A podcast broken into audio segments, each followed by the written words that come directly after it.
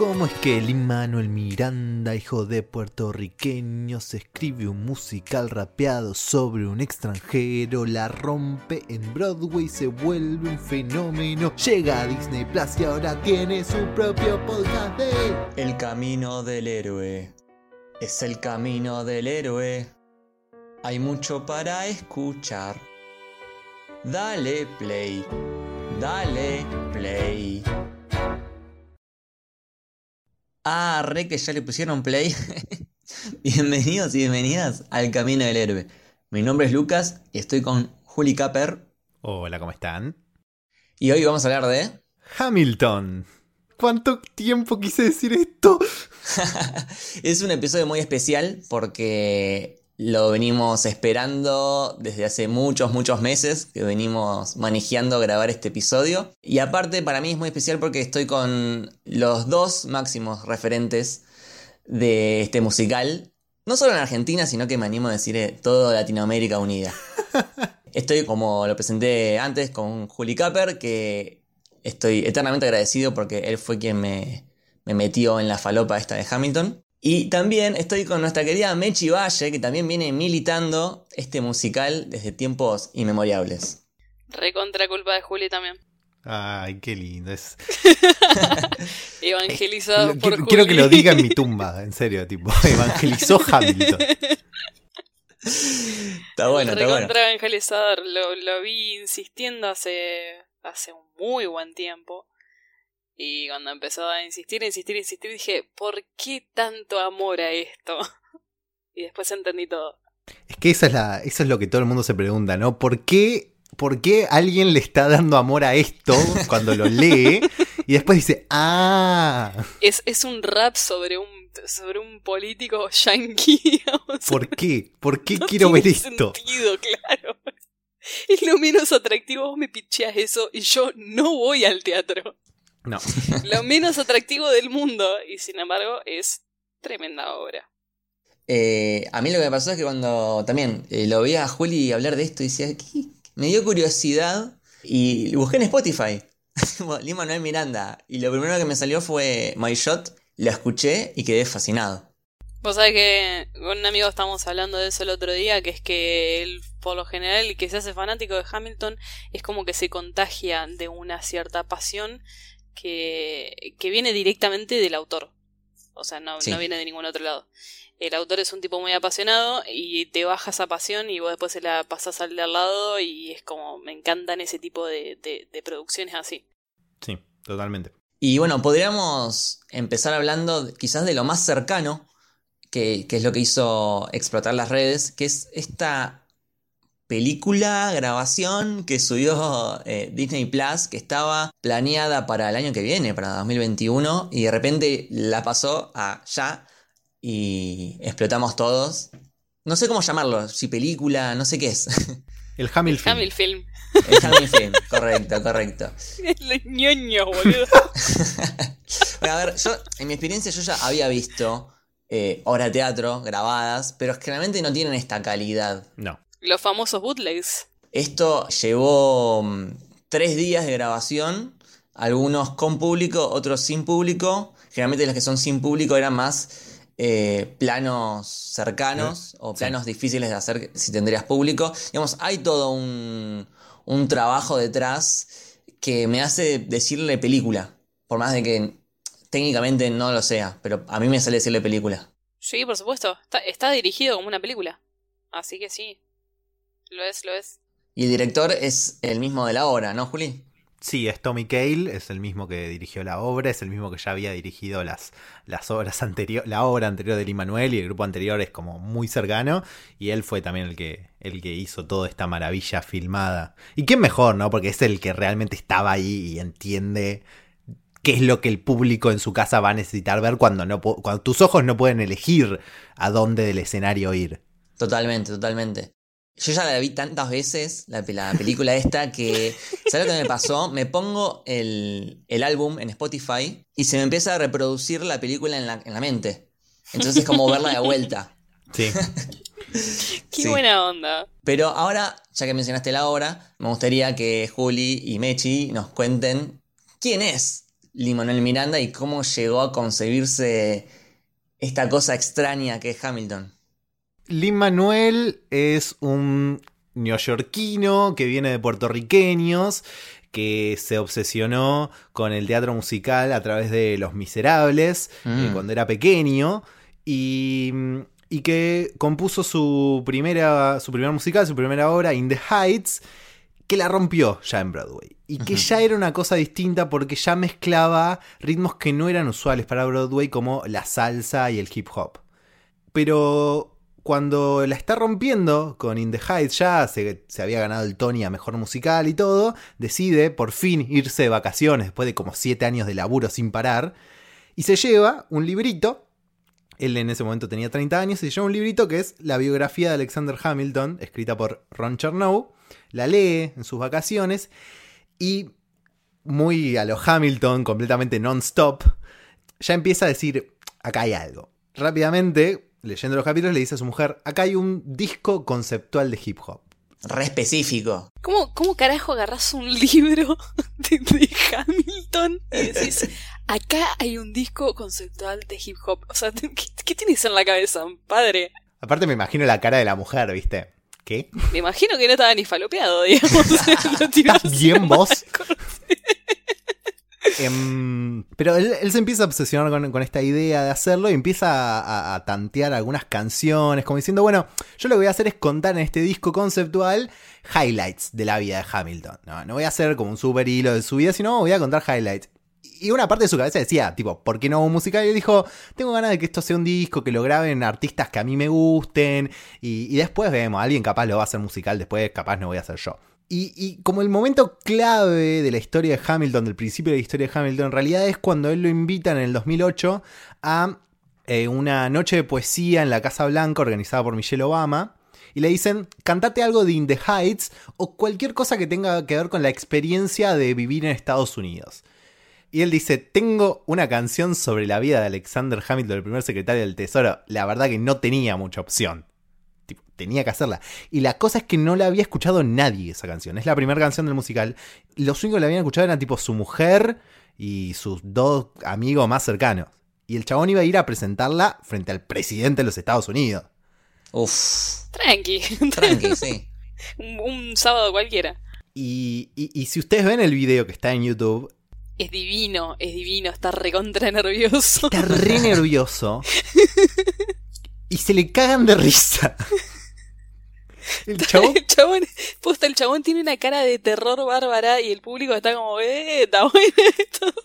Pero lo interesante es que él ahí cuenta por qué pensó en un disco conceptual. Y él dice esta cosa de que, bueno, para mí Hamilton es eh, la representación de lo que también significa el hip hop, que es mi género favorito de música, que es cómo a través de escribir, a través de usar la palabra, podés hacer cambios.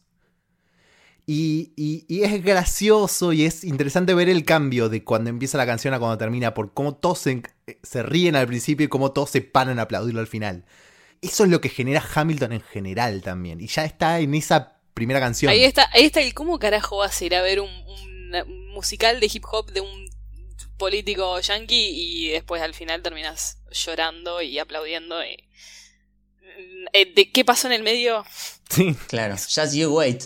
Eh, creo que el, el Just You funciona a nivel meta también, porque así como contaba Juli, que se le reían en la cara la primera vez que lo cantó, hoy en día es. Lin-Manuel Miranda es una estrella multigalardonado, eh, es como nada, eh, el éxito en persona. Y bueno, Just You Wait, tipo, tenían que darle tiempo. Sí, yo creo que hay una banda de, de paralelismos entre la historia, entre la personalidad que se percibe muy similar a lo que, a lo que se canta sobre Hamilton. Yo creo que el chabón se vio muy reflejado ahí. Sí. Sí. Es como que le, le transpiró, le transpiró parte de su personalidad y, y fue sin querer, pero está ahí. Bueno, él, él mismo hace la, eh, la conexión. En realidad, le hace un amigo de él en, en el libro Hamilton The Revolution, donde cuenta que el papá de Lin Manuel eh, es puertorriqueño y, y emigró a los Estados Unidos a la misma edad que Hamilton emigró del Caribe. O sea, es, Ah, qué belleza. es ese nivel de Estaba conexión. hablando y del de- padre. Sí. ¿De dónde era, de dónde era Hamilton? Saint Croix, que es- está al ladito de Puerto Rico. Están ahí nomás. Ok. Ahí nomás, sí. Sí, por ahí es un poco la épica del, del loco que está, que está para grandes cosas, del loco que viene de afuera, quizás de una cultura. Está bien que el chabón este nació en Nueva York y todo lo que vos quieras, los viejos vinieron de otro lado. Quizás estaba hablando más del padre que de sí mismo. Pero Sí. creo que hay mucho de él en eso de que el chabón es un apasionado y que se la pasa escribiendo y se la pasa laburando y no se toma un descanso y produce y hace grandes cosas, digamos. Bueno, y cuestión que lo hace este álbum conceptual. No, lo empieza a laburar. En realidad, por dos años, después de, de ese 2008 hasta 2010, nadie vuelve a escuchar nada de Hamilton, pero porque no había nada para escuchar. El chabón no logra cerrar ninguna otra canción, pero a la vez empieza a laburar en otros proyectos. Y a través de ese proyecto lo empiezan a invitar a otros lugares a cantar, y en un momento tiene que cantar algo propio, no, no de ese proyecto que estaba haciendo, se llamaba Freestyle Love Supreme, y dice, bueno, tengo otra canción para cantar, que es My Shot. Y cuando hace esa presentación con My Shot, Tommy Cale, que ya hablamos, el director, estaba en el público y se le acerca y le dice, macho, tenemos que trabajar en esto los dos. Está bueno porque agarra esta idea del chabón que no puede, que, que- que siempre está laburando, pero le empieza a decir, bueno, para, vamos a empezar a poner las cosas serias, vamos a ponernos deadlines, tipo metas a cumplir. Vos de acá a seis meses tenés que tener, eh, no sé, tantas canciones más o menos, y todas las que tengamos las vamos a presentar en un concierto.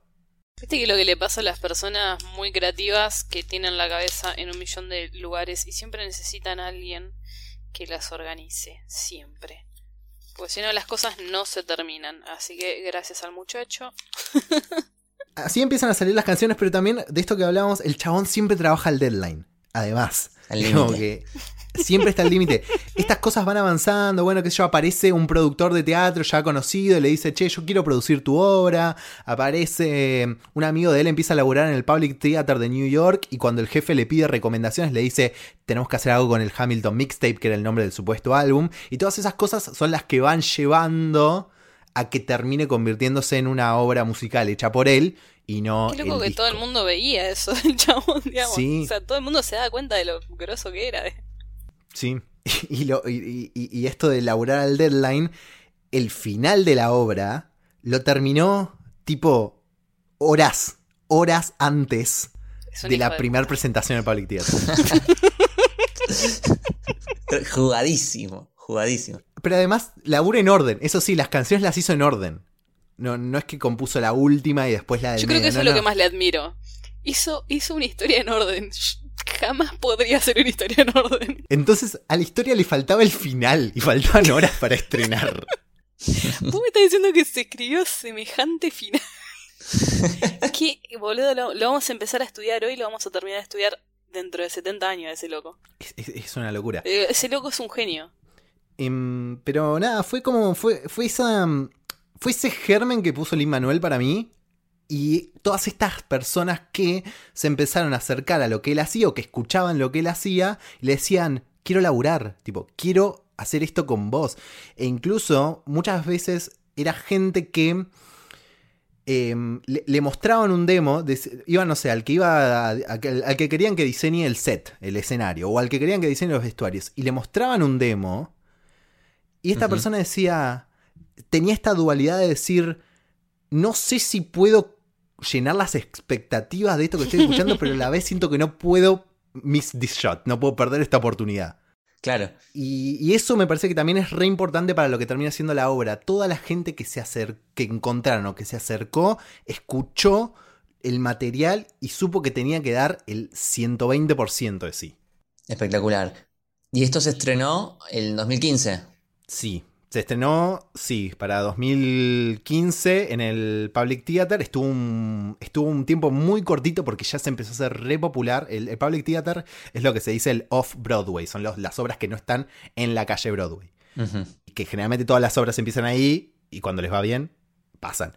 Eh, y esta le fue muy bien, muy rápido y, y rápidamente pasó al, a, a Broadway y destrozó todo, ganó creo que 11 Tonys, no me acuerdo el número ahora, pero una locura. Pero estamos sí. hablando de un tipo que agarró un libro, dijo, "Mm, esto tiene potencial de ser transformado en otra cosa, y se la pasó escribiendo. Escribía en el subte, escribía en la playa, pero eh, es como que el tipo estaba tan obsesionado con, eh, con contar esa historia que quizás desde afuera se vea como, ¿por qué?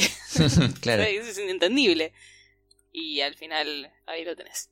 Ganó 8 Drama Desk Awards, 11 Tony Awards. Los Tony son como los Oscars de los musicales. De los musicales. Eh, y ganó el Pulitzer Prize for Drama.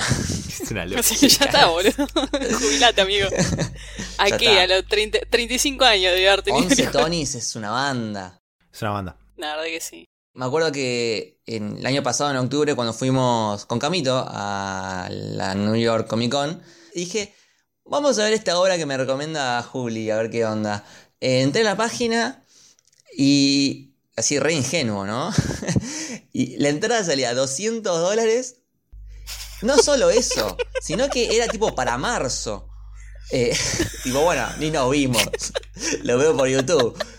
Eh, es, y, esa situación que vos viviste el año pasado, es decir, 2019, es así desde 2015. O sea, desde que arrancó hasta el día de hoy, bueno, ahora no, pero hasta el día de hoy en general, em, es esa situación de que no hay entradas y de que son carísimas. Son muy caras. Y eso también tiene que ver un poco con la aparición de la película. Claro. Yo empecé a ver que lo empezaron a mencionar cada vez más en las series, por ejemplo. Como que Quizás acá Argentina no llegó tanto, pero allá en Estados Unidos hubo todo un fenómeno atrás de, Hamilton. Y era como que la entrada a Hamilton era el bien más preciado, digamos, un bien de elite.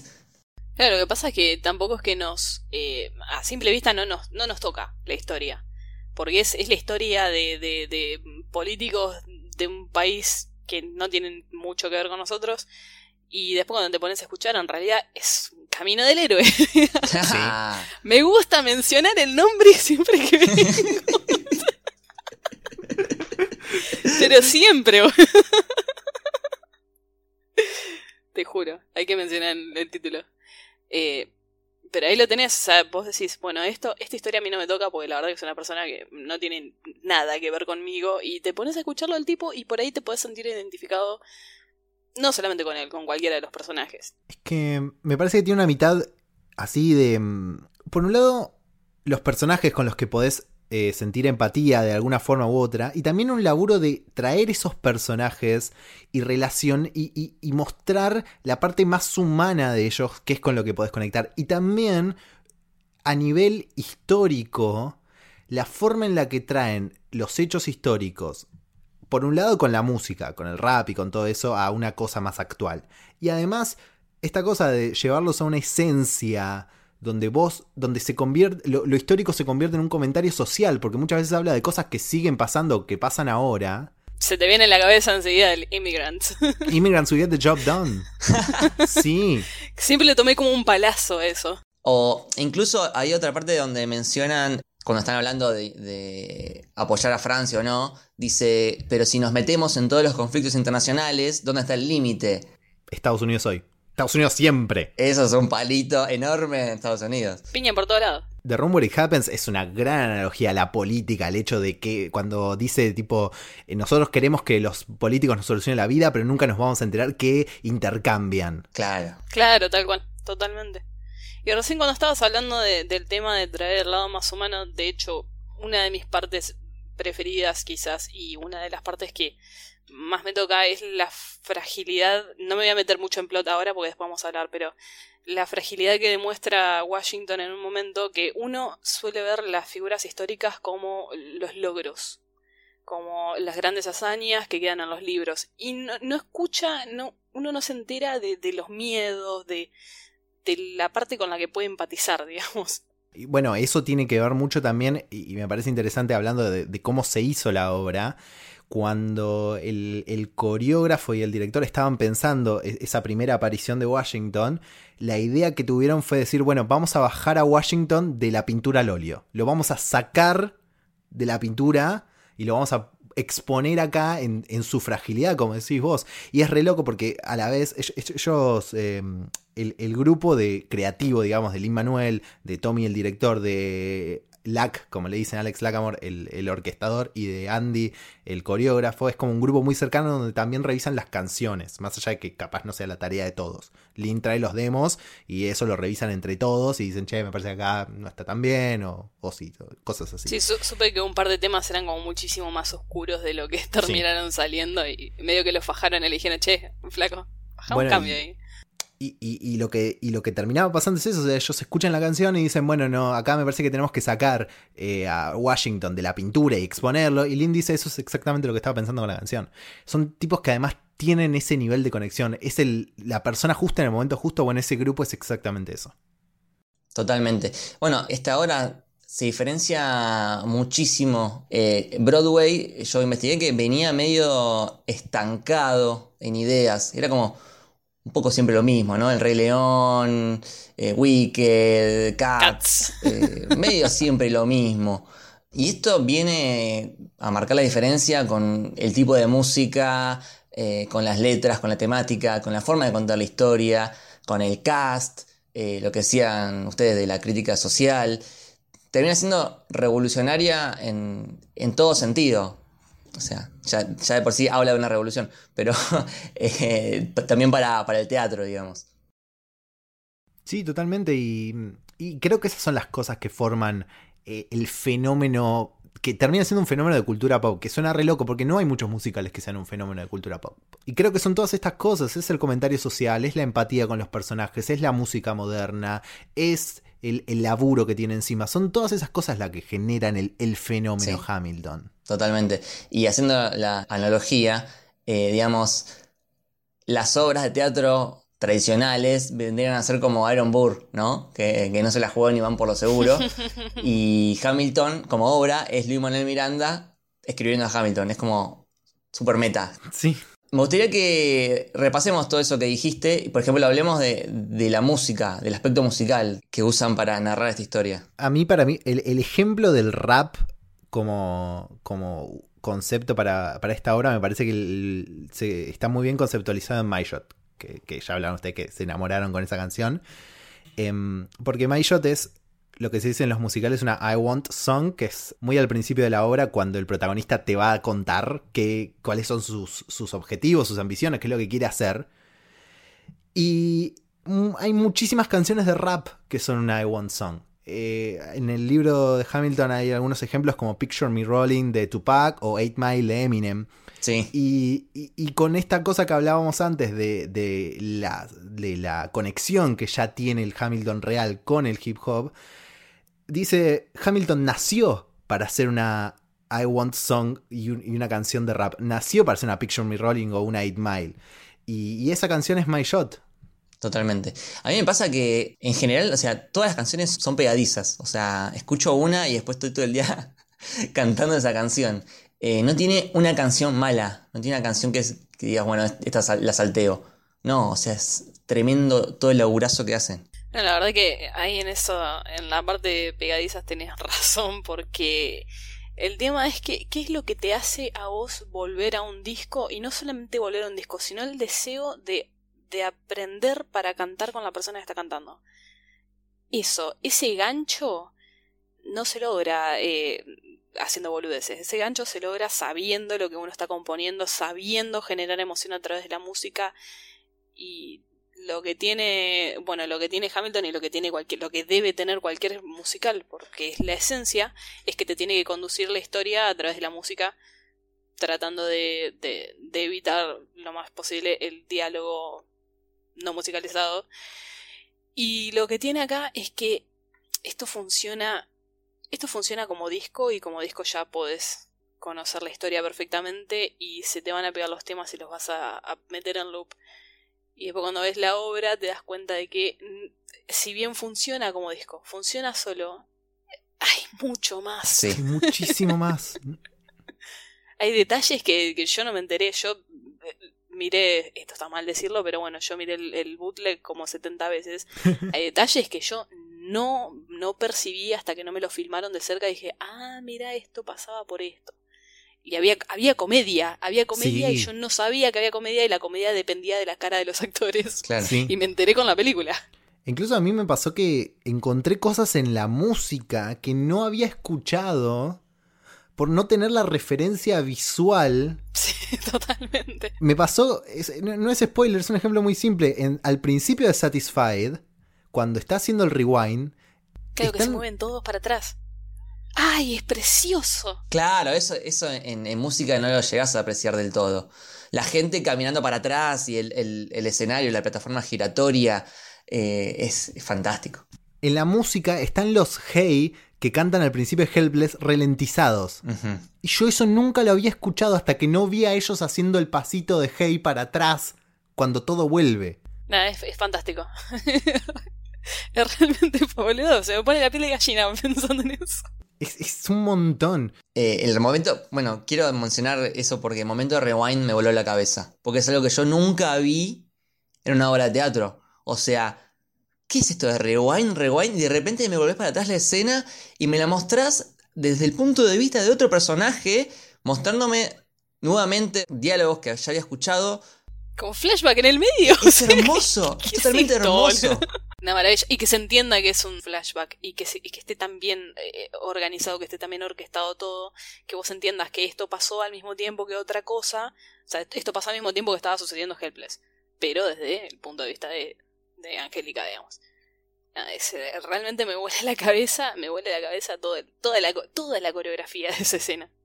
Y, lo que vos decías de que uno, de que también eh, lo empezamos escuchando el disco, y hay mucha gente que no entiende cómo te, te puedes enganchar solo con el disco, pero para mí es esa esencia de que la historia esté bien contada. Y a mí me hacía acordar mucho cuando yo era muy chico, eh, tenía 11 años, sí, 11 años, yo hacía esto con American Idiot de Green Day.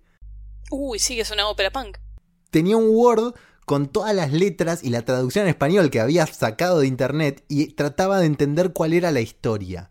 Y, y- y creo que también uno hace esas conexiones emocionales con cosas como Hamilton también, de, de la capacidad de contarte una historia tan buena y con música. Es, es todo.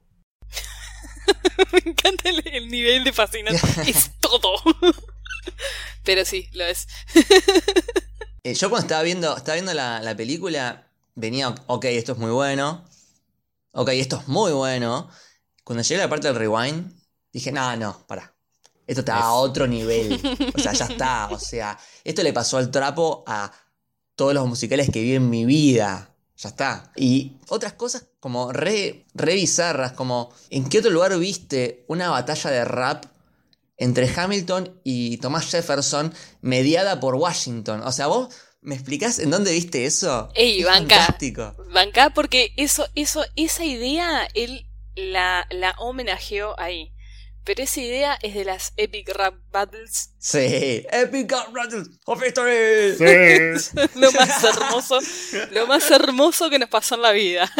Qué genialidad, por Dios. Vean esos videos, búsquenlo porque son muy buenos. Pero realmente esa escena de verlos a ellos, que es un debate que de- debería ser aburridísimo escuchar, para, por lo menos para mí, que yo no, no soy muy adaptada a la política, eh, la política dura, digamos. Eh, escucharlo de esa manera, eh, como aprenderlo de esa manera, o decir, ah, mira, no es tan aburrido al final. Como se tiran shade entre ellos, boludo.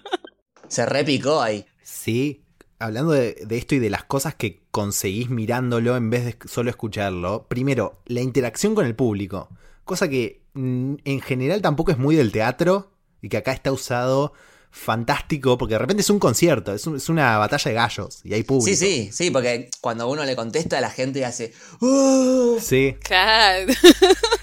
y, mm, y después el, lo que decíamos de verle las caras, cuando Lynn agarra la, la cabeza imaginaria de- del rey de Francia. Sí, totalmente, totalmente. esas cosas que, no, que antes no veíamos y ahora vemos y que le dan tanto a la hora. Bueno, y cuando eh, David tira el micrófono cuando hace el Uh, drop sí. mic, es- es- es- Fantástico. te- lo descubrí el día que salió la película, no lo había visto, en, no, no les di pelota a los bootleg, no sé qué onda, que no vi esa parte, o no estaban bien enfocados, o la cámara se apagaba en momentos, o la guardaba, no sé qué onda. Y cuando lo vi tirar el micrófono, me, me agarró un ataque de risa, boludo. Había un montón de comedia en medio. Sí, sí, sí, sí. Eh, bueno, en una parte eh, que yo no lo vi la primera vez que vi la película, o sea, incluso viendo la película, hay cosas que no, no llegas a ver la primera Sí. vez, pero en un momento el rey eh, se sienta al costado Hermoso. y se queda un Sí, rato. se pone a queda un bailar. rato Hermoso. largo y hace caras, hace como mímicas. La gente del público se- te das cuenta que se cae de risa. Es muy bueno. Qué genio ese chabón, boludo. Cuando estabas hablando de, de, de esto de Satisfy, de cuando hacen el rewind y toda la bola, también pasa al, al final de Yorktown, cuando levantan los muebles y todo. Sí. Cuando el mundo se da vuelta, ellos dan vuelta al mundo en el escenario y es, me parece muy poético. Bueno, a mí me pasó. Yo, yo la primera canción que escuché en el musical fue Satisfied, que me la mostraron. Y, y cuando me puse a investigar, lo primero que encontré es el video de los Tony cuando hacen Yorktown. Fue lo único que tenía de, de referencia visual por años. Y, y- y recuerdo que el concepto tanto de, de los muebles, que de, de los objetos, que lo usan durante todo el musical y es fantástico, como el concepto de la letra, de, de lo que significa para esa batalla el concepto de ahora el mundo se dio vuelta me, me voló la cabeza. Ese fue el primer lugar donde la, la escritura de Lin Manuel me, me rompió el cerebro. Sí, bueno, ya que la mencionaste, más allá de, la música, hablemos de las letras, porque a mí me resultaron muy, eh, ¿cómo se dice? Tipo witty, eh, ingenioso, ¿no? Sí, ingenioso, sí, perspicaces.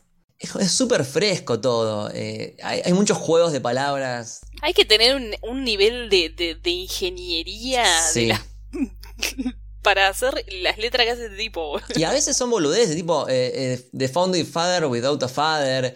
Eh, This is not a moment, it's a movement. You want a revolution, I want a revelation. Son como pequeños juegos que están buenísimos. Él tenía una lista, por ejemplo, de palabras que rimaban con Burr para usar durante el musical. Ese juego de Aaron Burr, sir, Sir. es hermoso. Es, es fantástico. Cómo a cada personaje le da eh, como cierto. mm, ¿Cómo decirlo? Cierto estilo, ¿no? Eh, Aaron Burr todo el tiempo diciendo Sir. Eh, Lafayette hablando en este francés que se le mezclan las palabras. Y, en esto de, la inteligencia de las letras, si no sos ducho en el tema, que no lo soy, y la verdad lo leí esto y vi algunas, la cantidad de referencias que este musical tiene, tanto al hip hop como a los musicales, es una lista interminable. Donde pudo, puso una referencia a una de las dos cosas. Incluso en, en sonidos, hay, hay eh, a veces los violines, por ejemplo, hacen lo que hubiese sido. Ay, eh, Mechi, se me fue la palabra de cuando agarras un pedazo de música y lo- Eh, un sample. Gracias. Em, a veces los violines hacen lo que sería un sample de una canción de rap porque era más fácil que meter el, el sample por computadora ahí y lo hacen los violines, pero está metido ahí, tiene que ver con una canción de rap en una obra. o sea, orgánico. Es el, el nivel de inteligencia en todos lados que hay acá. Y bueno, las, las Skylar Sisters, que son. Eh, ¿Cómo se llamaba esta banda? Destiny's Child. Claro, Es- y es, es un, un tema homenaje. de RB también, sí. Y saliendo un poco de, de la música, hablando más de los actores. Chicos, la, la diversidad. A ver, invito a los oyentes que busquen a los personajes y busquen a, a Hamilton, a, a Philip, a, a Lafayette. Y son las personas más blancas que viste en tu vida. Eh, no vas a encontrar una persona más blanca que ellos. Y acá tenemos eh, puertorriqueño, puertorriqueño, eh, negro, afroamericano, latino. eh, hermoso, un cast hermoso. Un cast real, digamos. Un cast que, que está en la calle. Claro. en, la, en la vida diaria. Bueno, eh, Ron Chernow, el, el escritor de la biografía de Hamilton que leyó Lee Manuel, casi le da un paro la primera vez que lo invitaron a, a- a ver unas canciones, porque él pensaba que el chabón es un erudito de la historia, de, de los hechos como fueron, y entró y vio a todos estos que no se parecían claramente, y casi se muere. Eh, la verdad que me parece mucho mejor ver este Lafayette sexy. Sí. El Lafayette real que no era tan gra- agraciado. Chicos, qué hombre Lafayette, qué hombre. Qué hombre. qué ¿Quién hombre. iba a pensar que uno iba a decir qué hombre el marqués de Lafayette? Pero bueno, qué Sí. hombre. Acá estamos. Bueno, y, y- y a, y a que te Ron, pasan. y- y a Ron le pasó esto que, que decíamos que nos pasa a todos, que le pasó a la gente que escuchó a Alexander Hamilton en la Casa Blanca y que nos pasa a todos. Cuando terminaron de cantar, el chabón dijo, ah, sí, por supuesto. Y- y- y Ahora me cierra todo. se convirtió en un militante de la idea de que cualquiera que pudiera llevar a cabo el papel, y la técnica del papel, iba a ser capaz de, de hacerlo y que no tenía que ver con cómo se viera. Pero además estamos, no estamos hablando. si bien está perfecto que cualquier persona interprete a cualquier persona, eh, el tema es que no estamos hablando de una historia real, estamos hablando de una interpretación Sí. de una historia. O sea, si bien están basados en personajes reales, conservan los nombres y conservan parte de la historia, son personajes en una ficción. Eh, La mayoría de lo que se cuenta ahí es ficción. Hay un montón de cosas que están recontrainventadas. Sí. Y es una ficción. Está basada en levemente en hechos reales, pero es una ficción, en fin. Y, y además suma a la idea de, de- de cómo traer este musical a hoy en día y de hacerlo con, con las letras de rap que hablábamos antes. Porque ellos terminan diciendo, y lo dicen en muchas entrevistas, lo dicen todos, esta es la historia de América antes, contada por América ahora. Claro, tal cual. Em, y, y se ve como Estados Unidos ahora. Y lo que vos decías, salís a la calle y ves a esta gente. Totalmente. Yo opino que así es como se deberían contar las historias ahora, pero. Siempre. Es que ahora, por ejemplo, para mí Lafayette es el actor ese, ya está. O sea, borren, borren el, cual, el boludo. libro de historia al, al anterior, chicos, ya está. Y, y a mí me pasa incluso, yo amo mucho este cast, sobre todo porque sobreviví escuchando a la, a la banda sonora. Me cuesta muchísimo ver videos con otros casts. Yo sé que debe de ser, debe estar lleno de gente talentosísima, pero me Sí, cuesta pero es raro, porque no son, no son ellos. No, no son los míos. no. Y, y yo veo gente que, que pudo ir a Estados Unidos y dice no, porque el cast de Chicago es. Yo no puedo. También es perfecto el, el cast, ¿eh? No le cambiaría nada. Todos están muy bien casteados y todos están, eh, todos hacen excelente los personajes que hacen. Chicos, el, el- el rey, Jonathan Groff. Por si- Es un Ah, llegó ese momento. Uf, espera Es que me agarro, espera que me agarro la mesa. Ah. Lo que es ese chabón. Dios. Que aparte, yo caí re tarde. Es el de Mindhunter. Que lo es en Mindhunter como detective re serio. Entrevistando a asesinos seriales. Y acá lo ves como el rey de Inglaterra. Tiene nueve minutos de participación nada más. Y se los come Se los roba, cada sí, se los roba. segundo. Es un ladrón, boludo. Y además esta cosa que decíamos antes de la gente que escuchó, escuchó algo de la obra y dijo tengo que estar en esto. Jonathan Groff ya la estaba rompiendo cuando arrancó esta obra. Y, y nadie creyó que el chabón se iba a quedar para un run largo de la obra. Y el chabón cuando la escuchó dijo, yo tengo que estar acá. Un visionario. Sí. Y ya metiéndonos más en la obra, a mí lo que me pasó, pero muchísimo, no sé si les pasará a ustedes o, o las flashé yo, pero hay cosas meta todo el tiempo, pero todo el tiempo. Ya de por sí, el, el- lo que sería eh, el eslogan de, de la obra, que es eh, Who lives, who dies, who tells your story, digamos, quién vive, quién muere, quién cuenta la historia, es el mismo Lin Manuel Miranda contando la historia de Hamilton. Claro que es la historia que mm, no se contó mucho. O no se contó lo suficiente como, lo- como los demás eh, padres fundadores que fueron como muchísimo más célebres, quizás. Sí. Sí, de lo meta también tenés eso que te decía, eh, que yo lo siento mucho a él en el personaje de Hamilton. O sea, por más que lo esté actuando él, yo siento que él se escribió a sí mismo de alguna manera. Es una persona que, que da, da la imagen de ser como muy apasionada y estar constantemente produciendo y constantemente moviéndose y como que no le da el tiempo para hacer las cosas. De hecho, ahora se metió en proyecto de La Sirenita, fanático de chico. Sí. Y también eh, esta cosa de- del meta desde el vamos con el hecho de tener un narrador que le habla al público. Ay, sí. Que Aaron Burr sea un narrador que va y se para frente al público, le dice, che, voy a contar esta historia que pasó así, así, y, y que después la va contando. Incluso los momentos en los que Hamilton sale de la historia y acota a la narración de Burr. That's true. Eso. O cuando le dice, tipo, es una pregunta de si se puede o de cuál. Qué atorrante. Pero lo, vos sabés que lo, lo divertido de, de- ¿Lo puedo pronunciar mal? Sí, obvio. Lo divertido de Burr es que Burr. el tipo no es que, no es que te cuente la historia. Primero te, te plantea esto. ¿Cómo es que todo esto, que es un montón, llegó a pasar? Y después te lo va narrando despacito. Entonces ya, ya tenés el gancho en el principio. Ya es como, Sí. ¿cómo carajo llegó a, a- a esto? Y ahí ya tenés tu atención. Y después ya, ya te quedaste para toda la obra. Sí. Un capo. Acá ya, ya me meto, ¿eh? me meto de una eh, en el comienzo. Y hay un detalle que te digo que es de mis favoritos. Al principio de la canción básicamente te cuentan lo que va a pasar, ¿no? Sí. Eh, Claro. Y hay varios personajes que están vestidos de blanco, como que no sabes bien quiénes son. Y por ejemplo tenemos al actor que es eh, David Diggs, que es el que hace de Lafayette, y de Thomas Jefferson, que dice, yo luché con él. Ahora, Lafayette luchó con Hamilton, digamos, del mismo lado. Y a la vez Jefferson luchó contra Hamilton. Entonces, la frase yo luché con él es verdadera para los dos personajes que hace el mismo actor. Exactamente. De la misma forma, eh, el actor Anthony Ramos también aparece y dice, yo morí por él. Anthony Ramos es el que hace de John Lawrence y de Philip, el, hijo grandecito de... el, niño, el niño de nueve años más alto que conocemos. Y dice, yo morí por él, lo cual es verdadero para ambos personajes que interpreta el actor.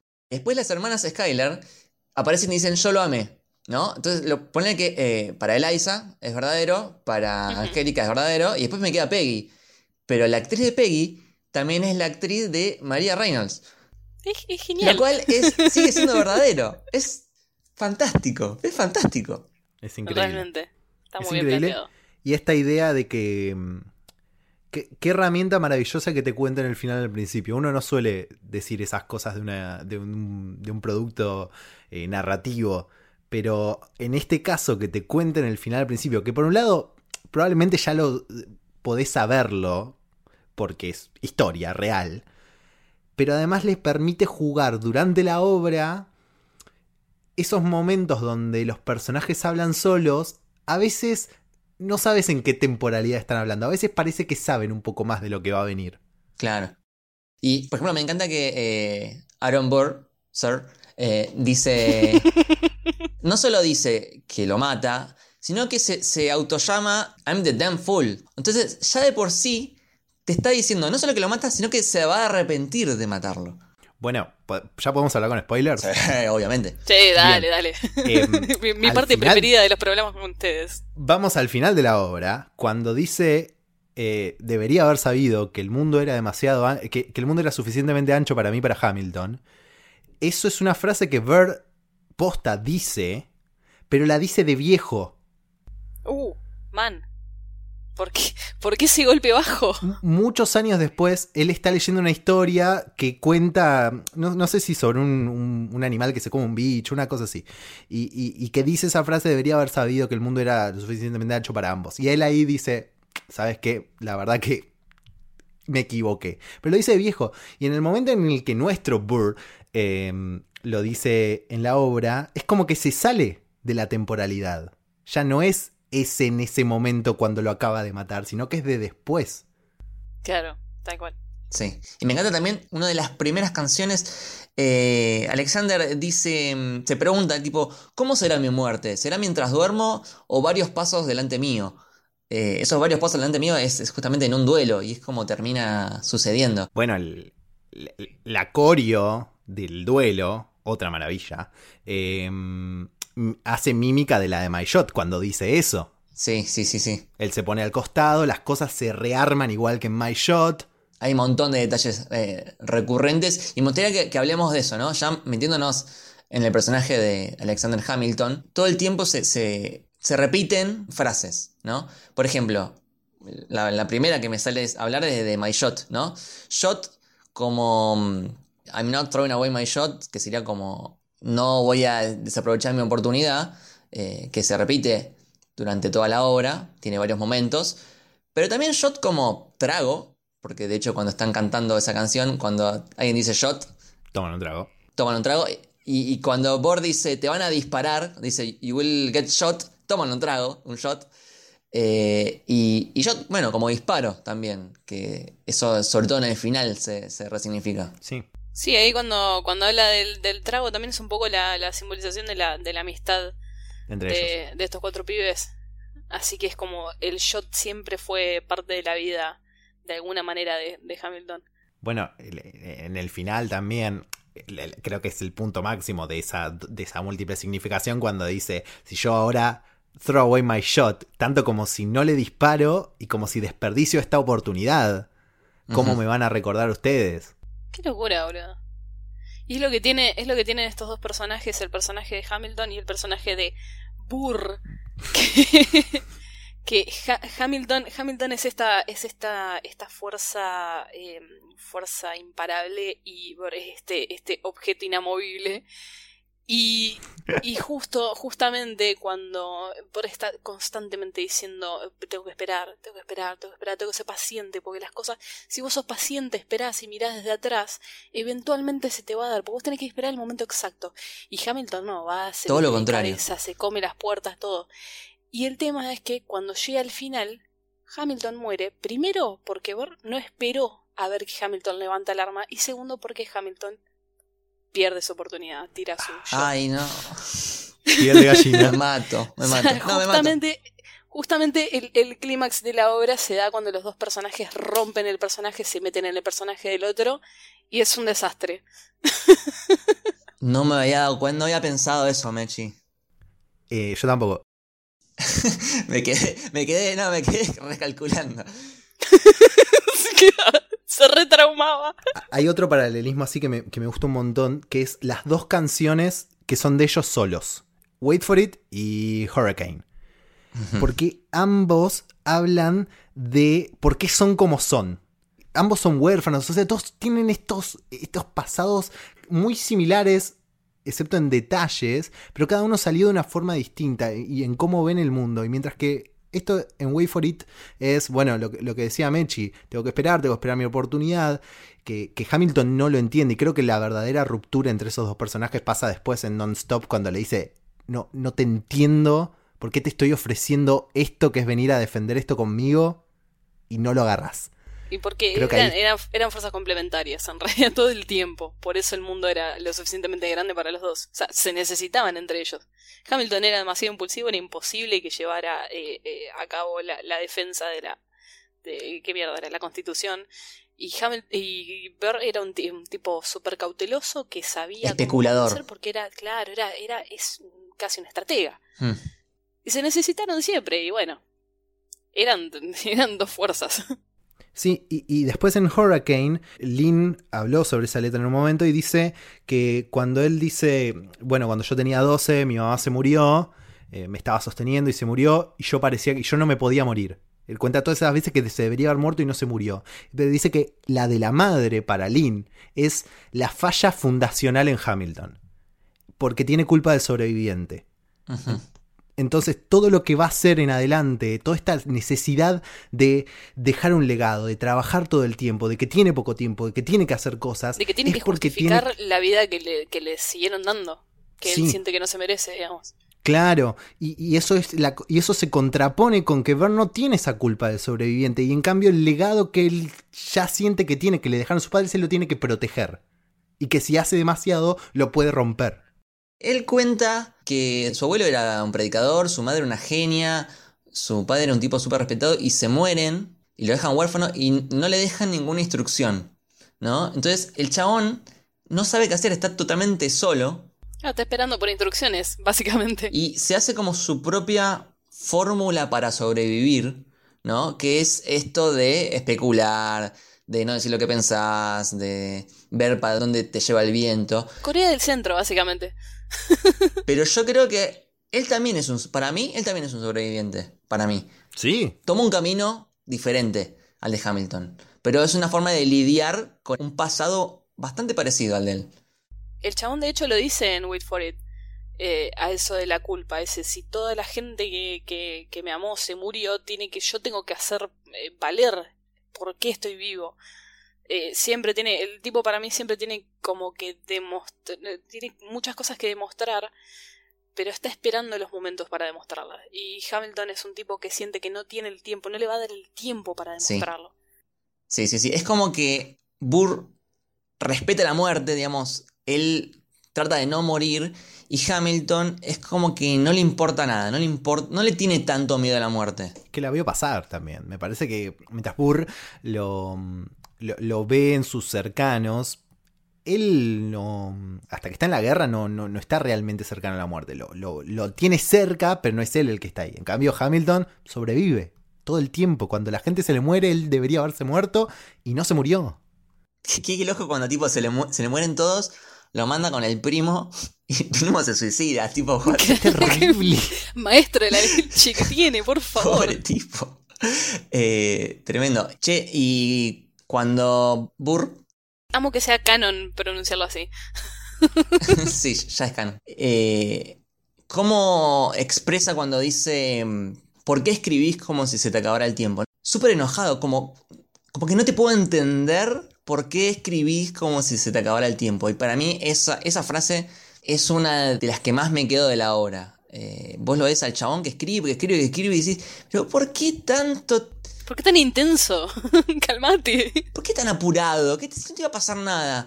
Y es justamente lo que le pasó. Eh, él escribe como si se le hubiese acabado el tiempo y después se le acaba el tiempo. Porque muere muy prematuramente en comparación eh, con el resto de los Founding Fathers que después al final te dicen eh, el resto de los Founding Fathers pudo contar su historia porque pudo envejecer. Él no. Él hizo un montón de cosas, pero pudo haber hecho mucho más si hubiese tenido más tiempo, que es lo que tuvo Eliza. Eh, esa frase, cómo se resignifica al final y entendés por qué escribía como si se le hubiese acabado el tiempo, me, me- me hace llorar, boludo. Cuando se lo dice Liza, cuando se está a punto de ir al, al duelo, le dice, ¿por qué escribís como si se te acabara el tiempo? Y ahí se te hace un nudo en el Ay, estómago. no, de- chicos. porque se le está acabando el tiempo. Dios, Dios. Y aparte encima, durante el duelo, hay una cámara lenta a lo Matrix, una obra de teatro, ya en por sí eso es fantástico. Eh, el, el movimiento de los actores, el círculo, este, la plataforma giratoria, una sensación de clímax, el tiempo detenido y la bala, que literalmente es un personaje, que es la- el personaje de la bala, Lo descubrí re tarde a eso, tengo una bronca. Ocho veces tuve que ver el musical para descubrir la bala, que era un personaje aparte y que estaba siempre y que mata a todos los que toca y tenía como todo un lore atrás. Hay todo un, un secreto atrás de esa extra eh, específica eh, que siempre es como la muerte, ¿no? Es como que si te, si te toca vas a ser el próximo a morir. Eh, bueno, y to- todo en esa parte, él dice, mientras está llegando la bala, dice, se me acaba el tiempo, porque en en muchos niveles lo dice, ¿no? Porque se le acaba el tiempo porque está llegando la bala literalmente y tiene que decidir qué hacer. Y aparte se va a morir. Es como que en esa parte confluyen un montón de piezas que nos fueron dejando porque se te viene la voz de Washington diciendo eh, aprender a decir eh, adiós. Sí, sí, enséñame a decir, a despedirme. Sí, aparece Lawrence o, o Philip, no sé. Empiezan a aparecer todos y empiezan a resurgir frases, eh, Rise Up, eh, la muerte no discrimina a santos y pecadores, todo, todo eso confluye en ese clímax. Es perfecto porque te van dejando piezas de un rompecabezas y, y se forma todo ahí. Se me puso la piel de gallina. Se fue sin Es querer. un montón, boludo. eh, es un montón. Eh, Es realmente un montón. Bueno, y le dice en el medio de todo eso, cuando que se aparece Liza en el medio entre él y Burr, entre él y la bala, y le dice a ella, tipo, vos tomate tu tiempo. No, no, no, te vengas antes de tiempo, vos tomátelo.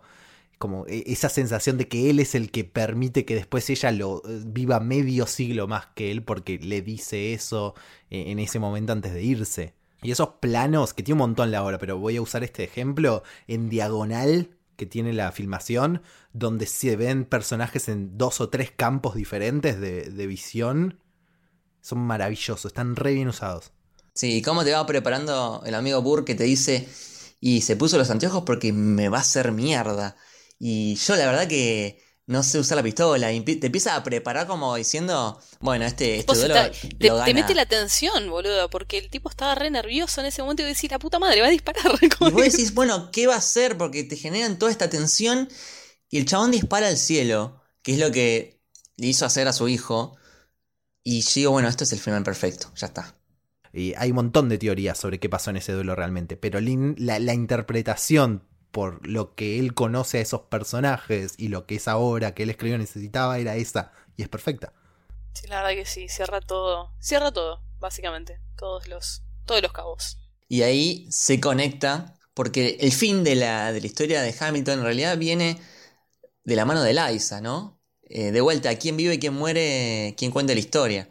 Hay como una especie de silencio, tipo, hace esa pregunta y de repente el coro empieza a decir, Eliza. Y claro, Eliza, el personaje que se había removido de la, de la narrativa. Y es, es, ella quien tiene lo que no tuvo Hamilton, que es el, tiempo. Me puse re sensible de repente. Pasemos a Eliza. Es demasiado buena para todos nosotros. Eliza. No, podemos, no, no podemos hacerle justicia. Ron, el, escritor del libro, em, cuando, mientras lo escribía, su mujer se, em, se sintió muy identificada con Eliza. Eh, y el, libro lo escribió durante seis años, o sea, fue mucho tiempo en el que ellos vivieron alrededor de, la vida de Hamilton. Y cuando Ron conoce a. Primero, cuando Ron conoce a Filipa, la actriz que hace de, de instantáneamente se da cuenta que es perfecta para el papel. Que, dice que, como que. Mm, todos dicen como que destella la, la misma luz y amabilidad instantánea en su cara que la gente dice que Eliza tenía. Y, mm, y además de eso, y, me pone muy mal decirlo porque es muy triste, esta cosa de que, de que, la, de que la mujer se había identificado, la, mujer de, Ron fallece en 2012 creo, y en, la tumba de la mujer Ron puso Best of Wives and Best of Women. No, no. No, no me hagas esto. Em, Boludo, me, pone insensible esta parte. Perdón, perdón. Em, sigo para, para, salir de acá un poco. Descomprimime, eh, boludo, me largo de llorar. No, pero esta cosa de que. Em, esta, esta, cosa que hablábamos además de, lo meta, ¿no? del principio. Cuando ella sale y dice, bueno, yo soy la que va a contar la historia, yo soy la que va a escribir en contra de la esclavitud, yo soy la que va a, a juntar fondos para, mm, para, el monumento a Washington, yo soy la que va a bucear entre todo lo que escribiste, que son millones de páginas, y, va a tratar de darle sentido a esa historia tuya y a las cosas que vos escribías. Pero que lo que más la enorgullezca sea el orfanato es totalmente en personaje, totalmente real, es totalmente hermoso. Que sigue vigente el, orfanato. El orfanato sigue existiendo, el orfanato que fundó Eliza junto a, junto a otras mujeres. Y es curioso que, bueno, es curioso, es muy lindo en realidad, que en 2014 Lynn se enteró que todavía existía, hizo una donación sorpresa. y que al año siguiente Filipa, la actriz, empezó un proyecto de, arte en el orfanato que se llama The Liza's Project. Cosas hermosas qué hermoso, que, agrandecen esta obra, ¿no? Hermoso. ¿Podemos hablar, por favor, de este concepto de insertarse en la narrativa? Porque me parece brillante. Porque son esto, es como tres pasos. Y yo me acuerdo que ya al, primero, yo estaba viendo eh, la película por primera vez. Y le mando un WhatsApp a Juli, porque eh, había visto esta parte donde ella le dice a Hamilton, déjame ser parte de la narrativa de la historia que se escribirá algún día, ¿no? Entonces yo le mandé un mensaje a, a, Juli diciéndole, che, qué buena frase porque es remeta, porque está hablando de la historia que se escribirá algún día, es la obra que está interpretando ella misma en ese momento en, en el teatro. Y me dice, Juli me dice, bancala, bancala porque hay más con esa frase. Ay, no, no puede ser. y después ella, después de lo que le hizo el Gil este, eh, quema las cartas y dice, me voy a borrar de la narrativa. Y yo dije, no, la concha de la lora, no. y después vuelve al final y dice, pará, pará, pará, pará, pará. Déjame reinsertarme en la narrativa y tener un rol importantísimo. Porque la obra, y ahí está lo, meta de vuelta la obra de teatro que fuiste a ver, escrita por Lin-Manuel Miranda, eh, es gracias a que Eliza se reinsertó en la narrativa, en la realidad, y pudo recuperar eh, la historia de, Hamilton. Entonces, sin Eliza, la obra de teatro no existía. Imagínate que el tema, el tema de cuando dice me voy a borrar de la narrativa, reinsertarse en la narrativa tuvo que haber requerido un montonazo de varios, porque la mina le publicaron montón de cartas que decían, bueno, mira, básicamente cuando vos te ibas con tu hijo a pasar el fin de con tu viejo, eh, tu marido te metía a los cuernos y la verdad que todo ahora en el pueblo sos la cornuda del pueblo y te vamos a tratar como tal. Perdonar eso, perdonar eh, que la muerte del pibe haya sido por culpa de que el padre medio boludo y, y elegir reinsertarse en la narrativa de una valentía que no lo parece, pero Eliza es realmente una gran heroína. y la verdad que me encantaría saber más sobre ella que sobre Hamilton. para mí es la verdadera heroína de la, de la obra y, con eso quiero, quiero saber qué, qué, qué, te pasó cuando lo viste por primera vez y que lo cuentes eh, vos, Mechi, con el final, final, final, final de la obra. Vos sabés que lo que me pasa es que eh, el final me había hecho llorar un millón de veces porque... Nada, porque es emotivo. Cuando ella entra y dice, me voy a reinsertar en la narrativa en ese momento. Es un momento súper frágil que vos ya venís de la muerte del protagonista, que ya venís de un montón de emociones y te cae la mina diciéndote eso y te haces mierda. El tema es que no es lo mismo escucharlo en el disco, que si bien está muy bien expresado porque tiene todas las emociones cargadas ahí en ese tema, ver a la flor de actriz que es esa mina, no sé cómo explicarlo, eh, eh, expresando, expresando todo, todo ese, ese, no es dolor, es como una, una nostalgia, una esperanza, un, un loco, qué, qué, valiente que sos, la verdad, porque yo me hubiera ido a la recontra mierda. Eh, son como un montón de cosas que, que por ahí no, no sé si te impactan tanto cuando las escuchas como cuando las ves. Y con el final final, ¿vos a qué te estás refiriendo? Yo me estoy refiriendo a ese momento donde rompe la cuarta pared ella. No te das cuenta en el disco. no, no tenés idea. no sabía que me estabas hablando de eso. Eh, no, no te das cuenta en el disco y cuando, cuando es, eh, es un mundo nuevo ver, ese, ver esa película, boludo. Es que esta cosa de, de, bueno, todo esto que venimos hablando y de ella, ella es la que se para y cuenta esta historia, pero que, esta gente, porque no, ellos no quieren decir de quién, ni de quién fue idea, ni cómo lo pensaron, ni nada, porque prefieren que todo, cualquier especulación quede, en especulación y que, lo haga la gente mejor. A alguno de ellos se le ocurrió que, que Alexander la lleve hasta el borde del escenario y mire y no sé, no, me sale traducir gasp. Ellos le dicen de gasp, no me sale traducirlo. Suspiro. Em, como un suspiro. Sí, como, un espasmo, no sé. Como un suspiro ahogado y enorme y lleno de, emoción de que ve algo del otro lado y que, y que queda abierto a que piense si lo está viendo Alexander, si está viendo el cielo o si está viendo mi teoría, y creo que la teoría de la mayoría, de que ve a la gente mirando la obra y responde a la pregunta de si alguien va a contar su historia. ¿por qué le tenés que meter más emoción a la concha de tu madre? Porque la tiene, ese es maravilloso de esto. Me estás haciendo mierda, boludo. Ah. No, Un respirito, un respirito. No sé, cómo seguir después de esto. Porque yo termino la obra y siempre pienso que ese suspiro es porque ella muere. Es como ese es el momento en el que ella murió. Ella se terminó. Ah, mira. No me había dado cuenta de que probablemente ella esté percibiendo eso. Me parece hermoso. La interpretación más linda que escuché, boludo. Hermosa. Y mm, una de las temáticas que, que toca mucho, sobre todo el personaje de, de Liza, es el, el to be enough versus el to be satisfied, ¿no? Todo el tiempo le dice, pero ya lo que tenés debería ser suficiente. Y él no, no puede estar satisfecho. Tiene que ir por más, por más, por más. Y se repite durante toda la obra. Y es terrible porque ella le dio todo, básicamente. es realmente desgarrador. Porque ella está constantemente preguntándole esto, yo, mi amor, la familia que hicimos, la casa que tenemos, la vida que tenemos, ¿no es suficiente? ¿Qué es lo que, cuándo es suficiente? ¿Cómo ser suficiente para vos? Y nada, chabón, sos un forro.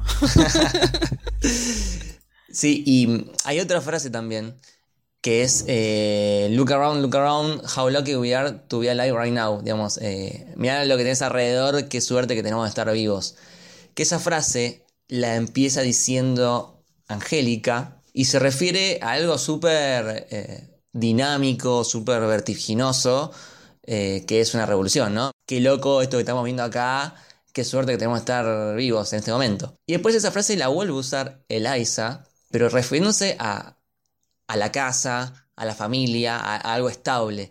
A que, a que Lin Manuel esté. A que Lin Manuel, a que Alex son la misma persona. A que Alexander esté vivo. Claro. Y esa misma frase eh, tiene significado opuesto según quién la dice. Puedo ¿Puedo ñoñar música? Obvio, obvio. Y, de la mano de esto del look around, hay esas, esas frases que, todas estas frases que estamos mencionando, también están cargadas de, motivos musicales, eh, que, en teoría musical, que, que las notas que eligen y los acordes y las progresiones que eligen tienen esos sentidos. Y hay como varias, em, así como hay varias frases, hay varios motivos que se van usando a la par. Y, por ejemplo, la, la, progresión de acordes que tiene la primera canción, Alexander Hamilton, eh, Después aparecen las canciones que, son parecidas, que uno se da cuenta, Winter's Wall, Guns and Sheep, The Dance Administration. Pero por ejemplo también aparece en Burn cuando ella quema las cartas, excepto por un acorde que tiene al final que es un poco diferente. Y, eso a su vez tiene atrás un significado narrativo, porque mientras que en la canción Alexander Hamilton responde a una función de llevar la trama para adelante, eh, para, y, después se va usando para setear canciones y escenas que tienen mucha exposición narrativa. En Burn, esta cosa que vos decías de salir de la narrativa, hay algo roto en que el acorde final esté cambiado, porque cuenta cómo Eliza se va de esa idea de contar una narrativa. Em, y, a la par, lo que decíamos, eh, To Be Enough con, con Satisfied, Burn también tiene una, tiene una, melodía que responde a Satisfied. Eh, que, vos podés pensar a Satisfied como, ahora lo vamos a hablar, Angélica corriéndose a un costado porque tiene un, tiene un deber familiar como de hija y hermana que, no puede, que hace que no corresponda con Alexander, que lo tenga que dejar pasar.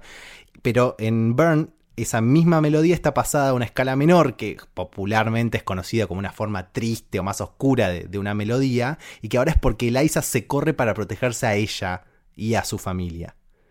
Y esa misma progresión de acordes la volvemos a escuchar por última vez en Who Lives Who Dies, Who Tells Your Story, justo esto que estábamos diciendo, cuando todos cantan Eliza y ella entra, la progresión sobre la que canta es la misma, pero los acordes están en distinto orden, como si ella hubiese agarrado esa idea de la narrativa y la hubiese reordenado a su manera. Como reordena los papeles, los, escritos de Hamilton. Exacto. Todo lo que está contado a través de la melodía, o sea, si bien las letras son una historia, la melodía es como la estructura que sostiene esa historia. O sea, eh, si la, si la historia te va diciendo, che, mira, acá las cosas se pusieron returbias, la melodía te va diciendo por qué se pusieron returbias. Y te va dando los fundamentos. Y cuando empezás a analizar, hay un montón de youtubers que analizan que nosotros no vamos a poder analizarlo porque, bueno, no tenemos, no podemos estar pendientes de las piezas ni nada, es un montón de tiempo también. Pero eh, hay detalles y, y, como decía recién Juli, progresiones que se repiten o se modifican o se vuelven más oscuras o se vuelven más alegres, depende. El tráiler también tiene, tiene un montón de eso después vayan, eh, yo los libero a que vayan a YouTube y se queden sentados así, entiendan de, teoría musical o no. La gente los explica como para eh, si uno no sabe. Eh, y lo que tienen también son las melodías de los nombres. cada personaje tiene su melodía, porque Liza no es Eliza, es Eliza. Claro. siempre están, todos los nombres están cantados y, cada vez que se, y cada vez que se cada vez que se mencionan están mencionados con la melodía correspondiente, es como que la música sostiene la personalidad de los personajes.